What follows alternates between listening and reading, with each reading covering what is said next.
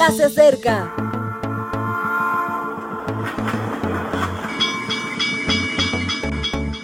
Partimos ya.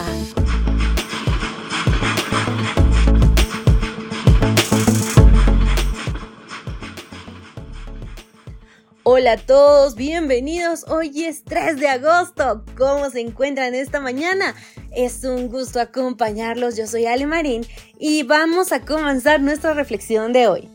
Es así, te invito a suscribirte y a compartir estos audios para que lleguen y lleguen a más personas.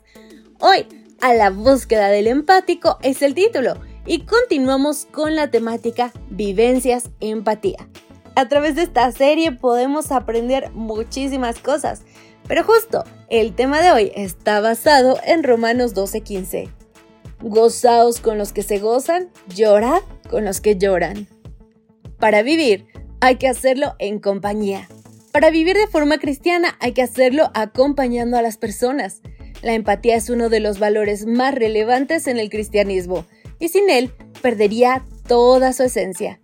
Si hay algo que nos hace sensibles ante la conducta de Jesús es que supo estar en compañía y acompañado. Se alegró con los que se alegraban y sufrió con los que sufrían. Tocó leprosos, comió con gentes marginadas, curó inmundos, se sentó a charlar con publicanos y prostitutas. Lloró con el llanto de los amigos en la muerte de Lázaro, aunque sabía que en breves instantes la expectación y la alegría marcarían la resurrección sentía con las personas. Estamos por tanto llamados a ser empáticos, pero ¿lo somos? Deja que te proponga algunas pistas para saber cuánto lo eres. Empecemos por lo que es contrario a una persona empática. 1. No escuchas a los demás. Eres capaz de asentir a una conversación, pero tu mente está en otro lado. No te importa demasiado lo que está diciendo. 2. Aguardas un beneficio. Cuando haces algo por los demás, esperas algo a cambio y si no lo recibes, te sientes contrariado. 3. Te gusta hacer comentarios negativos de los demás. Tienes la habilidad de encontrar el punto flaco de los otros y realizas comentarios irónicos e hirientes. Y lo propio de alguien que se coloca en el lugar de los demás. 1. No solo escuchas, sino que te pones en el lugar del otro. Eres capaz de interiorizar la situación de los demás comprender sus circunstancias y dar verdaderas palabras de consuelo. ¿Cómo sabes que son de verdad? Porque no te preocupa tanto lo que dices, sino cómo lo dices. Las palabras surgen del corazón y suelen expresarse con afecto e incluso una palmada o un abrazo. 2. Esperas que la persona mejore si le va mal y que permanezca alegre si le va bien. No importa tanto tu realidad como la suya. De hecho, no solo dices palabras bonitas, procuras buscar soluciones que remienden una situación negativa. Te comprometes. 3. Eres amable hablando con los demás y no te preocupas solo del contenido de tus palabras, sino además de cómo las dices.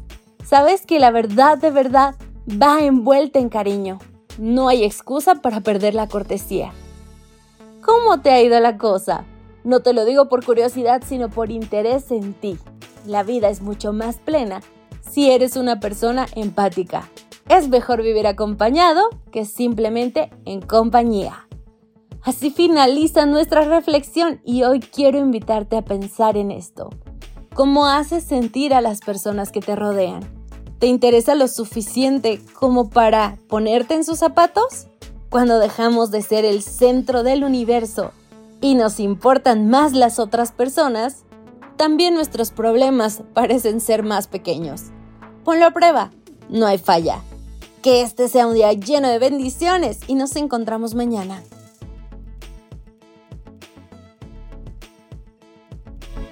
Gracias por acompañarnos. Te recordamos que nos encontramos en redes sociales. Estamos en Facebook, Twitter e Instagram como Ministerio Evangelike. También puedes visitar nuestro sitio web www.evangelike.com. Te esperamos mañana.